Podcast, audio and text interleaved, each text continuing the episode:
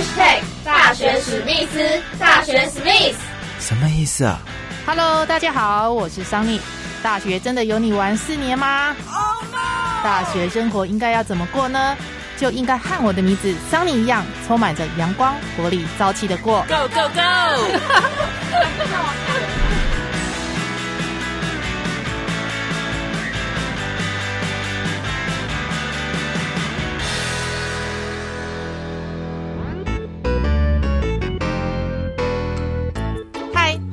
本集的大学史密斯，我是主持人桑尼。大家喜欢喝咖啡吗？你有自己在家泡咖啡的习惯吗？那你是用咖啡壶泡的呢，还是自己用手冲冲的呢？像桑尼啊都是自己用手冲泡的，但有时候泡出来的咖啡哦，会有点苦苦的。那这又是为什么呢？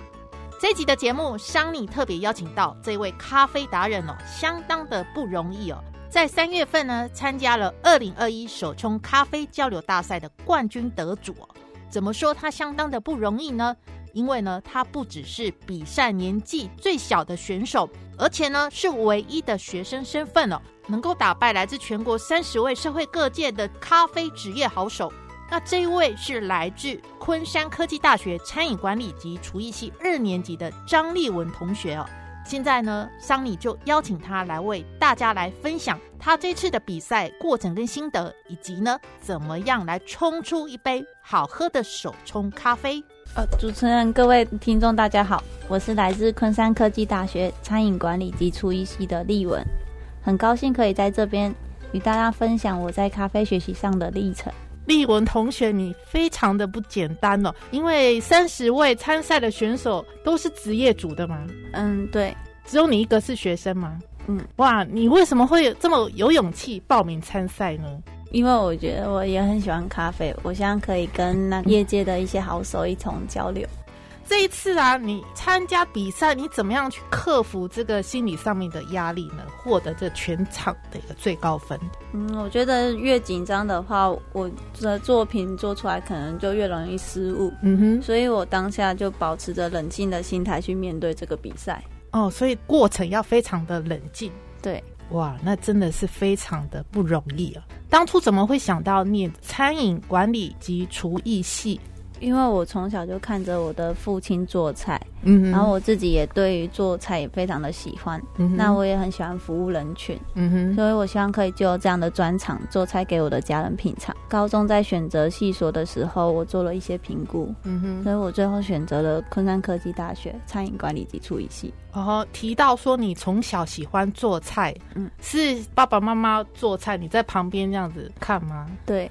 那有没有印象当中哪一道菜你比较深刻的部分，爸爸妈妈做起来很好吃的？我印象深刻的是爸爸曾经做了苍蝇头给我吃，那我自己曾经有试着去做这道料理，但是都没有成功。苍蝇头哦，对，嗯，对，苍蝇头很下饭哎，嗯，如果真的很会做的话，真的配饭很好吃。那你到现在还没有办法说做的很好是吗？对，还在努力，还在努力当中哦。爸爸做的这个苍蝇头跟呃外面的苍蝇头吃起来有着什么样的差异性呢？嗯，爸爸的苍蝇头带了父爱，有这个父爱，比较有温度，吃起来有幸福感。对，外面的就是嗯别人做的嘛，不会比爸爸的好吃。您提到从小喜欢做菜，所以选择的昆山科技大学的餐饮管理及厨艺系嘛，最主要都是学些什么呢？嗯，我们学校的餐饮系课程是很多元化的，那有非常多的厨艺课程，像是中餐烹调、西餐厨艺、烘焙食物、日式料理跟铁板烧。嗯，当然也有一些软性的课程，像是咖啡拉花、饮料调制、餐饮服务跟侍酒服务。嗯哼。那这些课程我都是非常喜欢的，嗯哼，课程的安排也都是循序渐进的，使我们在学习的过程中是比较安心的。所以课程是相当的丰富多元。对，那你这次参加的手冲咖啡是属于咖啡课程的部分吗？对，咖啡课程的话还包括的这个拉花，听说拉花比较有难度的。嗯，没错。呃，怎么说呢？可以跟大家分享一下难度在哪里？我们老师在。课程中，他会带我们从基础认识，像是挑豆啊、磨豆机的校正，然后烘豆的技巧，然后意式咖啡机的认识，到奶泡的打法。那我觉得过程中最困难的就是奶泡打奶泡这个部分啊，因为奶泡的粗细度会去影响到你拉花成品的美观。哦，奶泡的粗细度会影响到拉花成品的美观。大概需要多久才可以拉成一个爱心的图？那个图啊，就是我觉得是因人而异因为像我在练习上，我是花了很长的时间在练习，嗯，但是我也有同学就是很快就可以在短时间内就可以把那个成品拉的很漂亮，嗯嗯嗯，所以因人而异，对，就看自己的功力多深厚这样，对。那你自己的部分大概会花多久时间？我是花差不多每天也都是。至少四个小时吧，四个小时在学习这个拉花的课程嗯，就是我在练习的时候，因为像如果奶泡没有办法打好，那当然成品就不用说了，就是可能就是没有一个吐出来。所以我们会从练习，就是先练水啊，就是练习它的拉的这个动作。好，那我们再回来到手冲咖啡的部分，在什么样的动机之下呢？你会想要参加这个手冲咖啡的大赛？就是一次在跟好友的谈话过程中，我得知了这个比赛。嗯哼，那其实我一直都对咖啡非常的喜欢，所以我在这个方面也不断的去做研究。嗯嗯，那研究的过程中，我拜访了几间的名店。嗯哼，也很幸运的可以与咖啡达人一起切磋手冲这方面的技巧。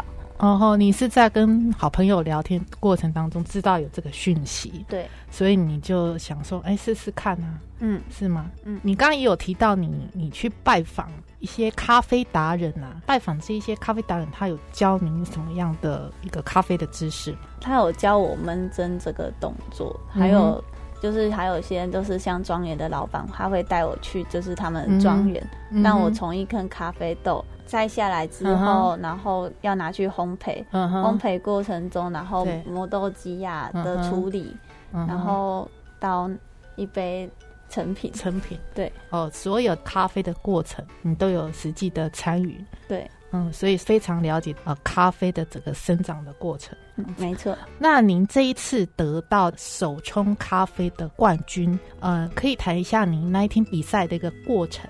我们当天有分为初赛、复赛跟决赛。那在初赛的部分，我们会以抽签抽比赛的顺序。嗯哼。那复赛的部分就是会多一个，就是使用非惯用手跟惯用手进行冲煮。嗯哼。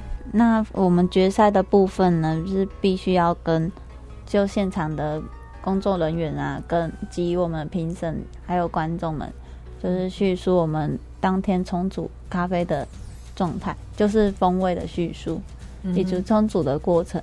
嗯哼，那这样子比赛时间有多久呢？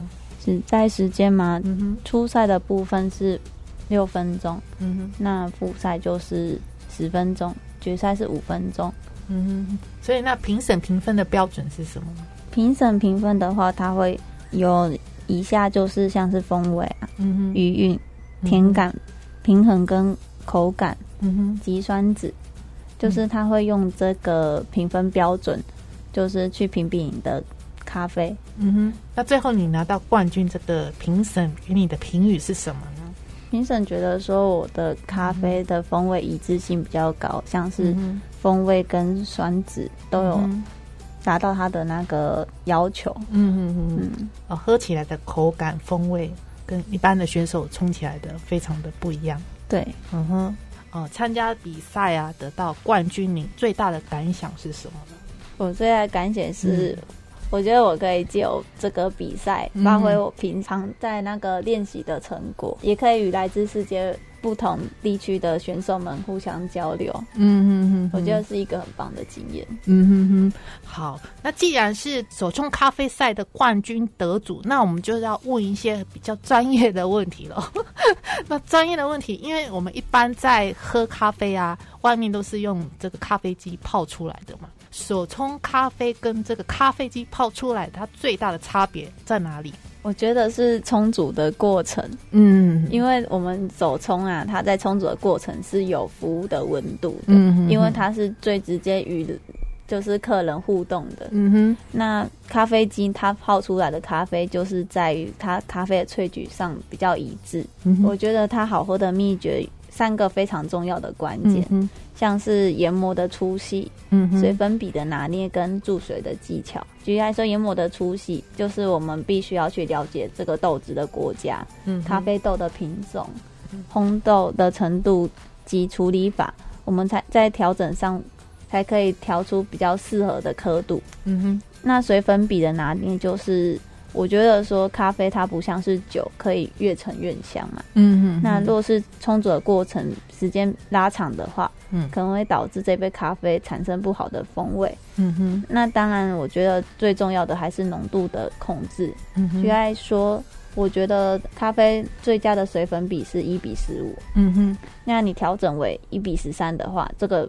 咖啡的浓度可能就会有点过高，嗯哼。那你的浓度如果调到一比十八的话，那这杯咖啡又有可能是太淡，嗯哼。所以咖啡比例的拿捏是很重要的。所以你说一比十五，真正要咖啡好喝，就是水粉比要拿捏的非常的准确。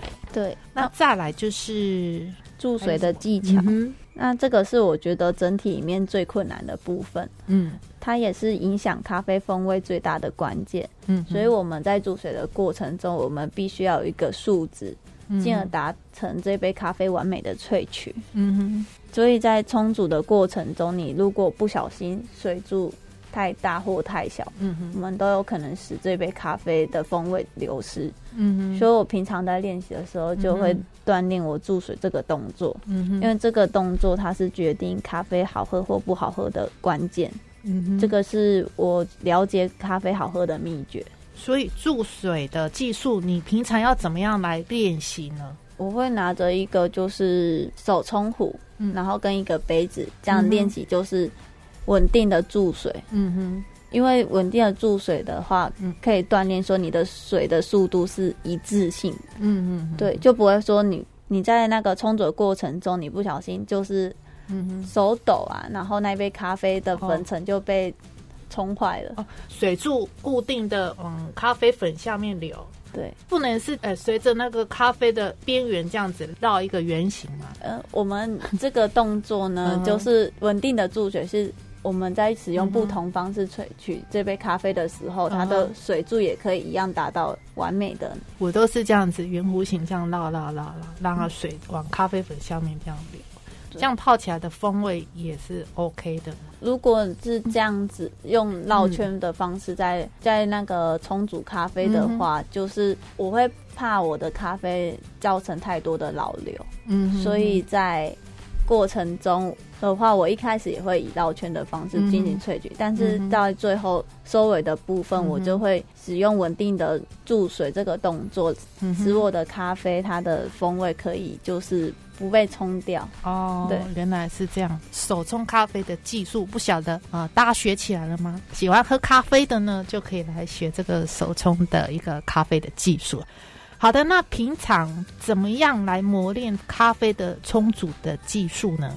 我平常呢会在社团的时间在学校做练习，嗯哼，周末的时候我也会到咖啡馆或是庄园去做学习，嗯哼，使自己在豆子风味的辨别跟产区的认识啊，嗯哼，都可以有效的去做调整，嗯，所以我认为我们不能只是会冲煮咖啡，嗯哼，服务跟风味的呈现都是非常的重要。嗯哼，我希望我的咖啡带给客人是有幸福感的。嗯哼，因此我对于豆子啊的选用是非常的重视。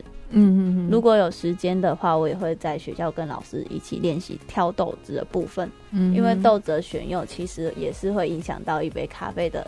好喝或不好喝，嗯哼，所以你刚刚提到这个带给客人是有幸福感的，所以手冲咖啡比较重视跟这客人的互动，把这手冲咖啡呃冲的很好，然后让客人喝起来有温度的感觉。嗯，那您到目前为止有咖啡相关的证照吗？有拿到吗？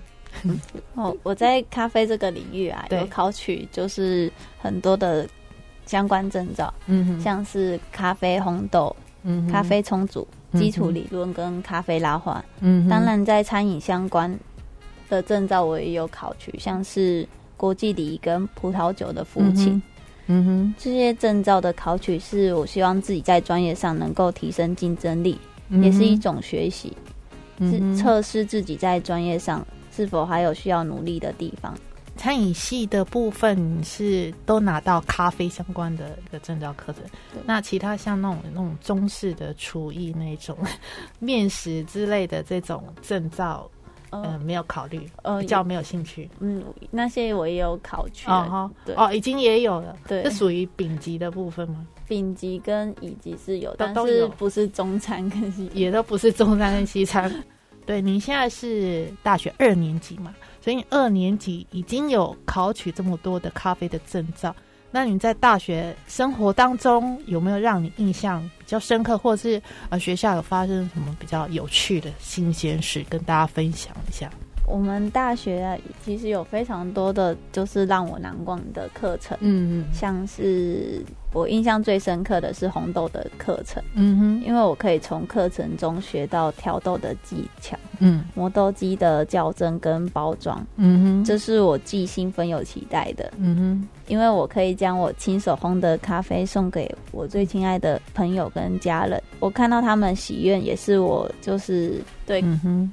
咖啡产生动力的，就是喜欢在课堂上面做一些呃亲自烘咖啡豆，嗯，然后把它包装成那种挂耳包，挂耳包，很像送礼的那种。哇，真的可以这么做哦！真的是像外面卖的那种挂耳包，对，然后然后再送给亲朋好友，对，大家喝到了这个咖啡，是利文亲手做的，也是非常有幸福的感觉。还有这个新鲜事呢。聊一聊有什么新鲜的课程吗？嗯，我觉得这还有一个课程是我非常喜欢的。嗯哼，老师他会以游戏的方式让我们找寻人生的目标。嗯这个游戏叫做棉花糖高塔。嗯哼，那它代表的不仅是一个游戏，嗯哼，代表的也是一个人生的启示。嗯哼，过程中的棉花糖是目标，嗯哼，材料是基底。那过程中会有四位。分配到四位成成员，嗯，那这个成员都有一个角色，所以他们的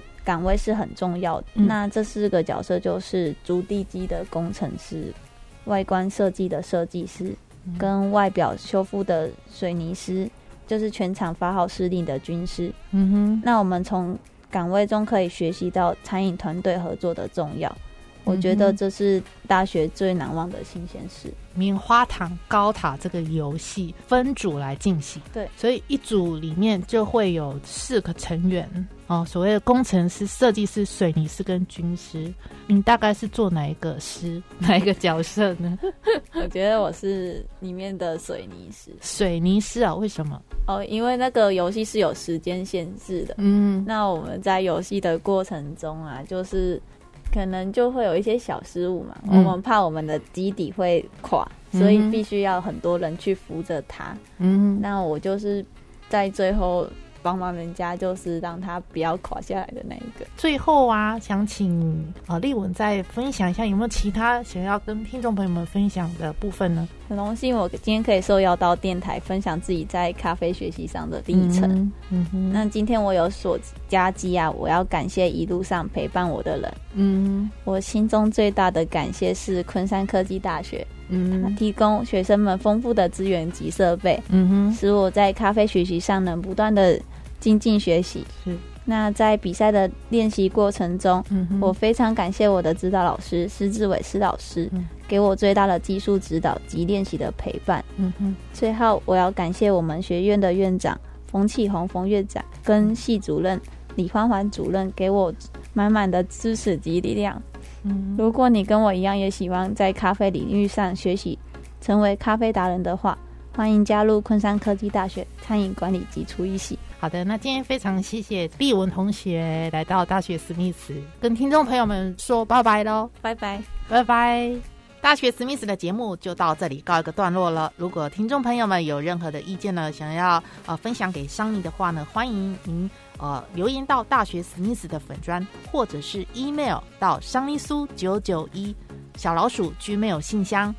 或者呢，你本身是大学生呢，想分享一下你的大学生活的新鲜事啊，也都非常的欢迎哦。我们下个礼拜四空中再会喽，拜拜。